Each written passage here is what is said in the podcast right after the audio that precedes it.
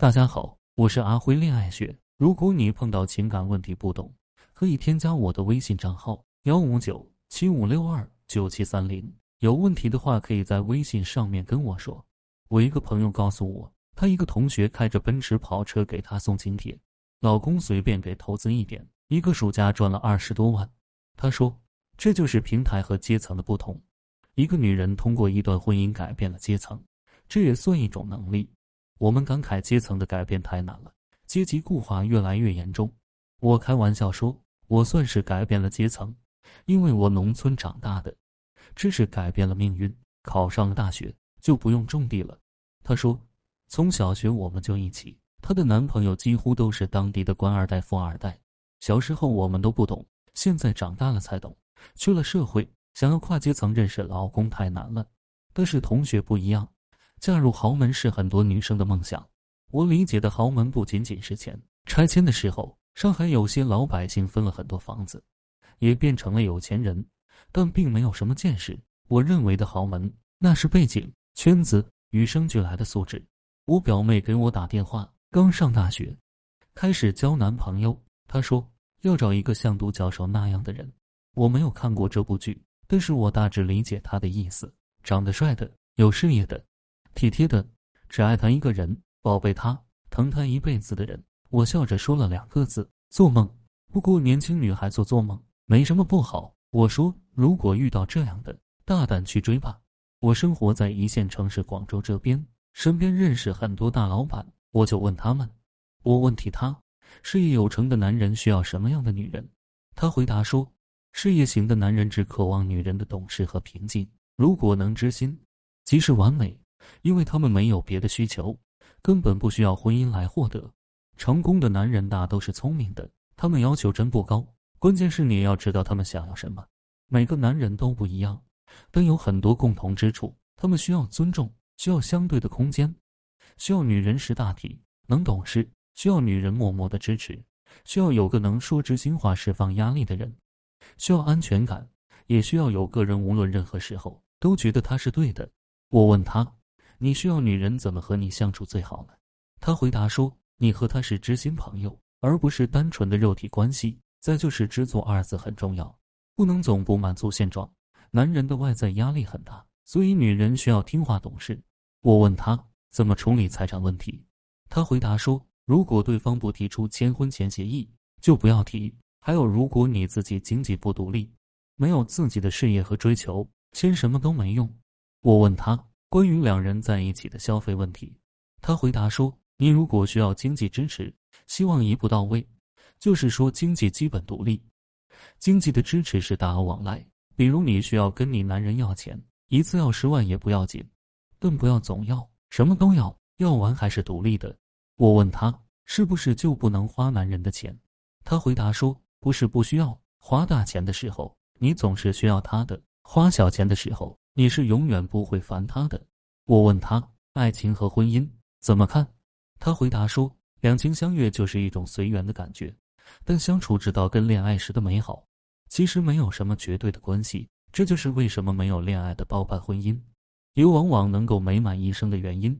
彼此多了尊重、理解和小心翼翼，自然就美满了。关于豪门中的女人是怎么生活的呢？电视剧中那些我不知真假。我认识一个姐姐，之前是我的学生，学习韩语，主要想和韩国人做服装生意，因为基础比较多，慢慢熟悉。后来他换号码告诉我，然后约一起去看电影。他们家的经济是什么情况呢？家里每个人都有专人司机，他没有，他自己开二百多万的保时捷跑车。某省会城市很多商业楼盘都是他家的。他每年有几个月在美国、法国、意大利这些国家。我说说他的背景，她来自一个知识分子家庭，和老公是高中同学，考的上海的某大学，学习人力资源管理。她毕业就结婚了，婚后生了一个男孩，后来又生了一个女儿。后来自己考的雅思，婚后去悉尼留学读研究生，本来想定居那边，后来没有。她的英语口语非常好，她说最近要跟老公去美国一趟。为什么呀？她老公语言不通，离了她不行。我们约看电影，她说不要下午四点过，咱一点去，我来接你。我问她。下午四点有事情吗？她说要陪老公吃饭，她自己也开了个火锅城，经营不错，包括公公过生日呀，她都记得，都会送花。她自己也不断学习。提升自己，因为这样的家庭，她不能出来工作，可她并没有天天在家守着电视剧看。我来到上海后，我们聊天，谈到我现在做的，她说你有需要，写好企划书，我拿给老公看看。我说谢谢。有需要肯定给你电话，可是我不会麻烦他。我和他做朋友聊天可以，不要牵涉太多。不是一个阶层的人，我就是单纯喜欢和他聊天，并没有想要通过他获得什么利益。每次谈话，我都感慨这真是一个充满智慧的女人。女人偶尔做点真没关系，是情调。比如老公去上班了，撒娇喊老公的名字，索求一个抱抱，送他出门。他回来了，你高兴地说：“老公。”你回来了，偶尔让他背着你，甚至洗脚做家务都没关系。要是天天大吵大闹，那是把自己老公往别的女人床上推。自己是什么人，就嫁给什么人。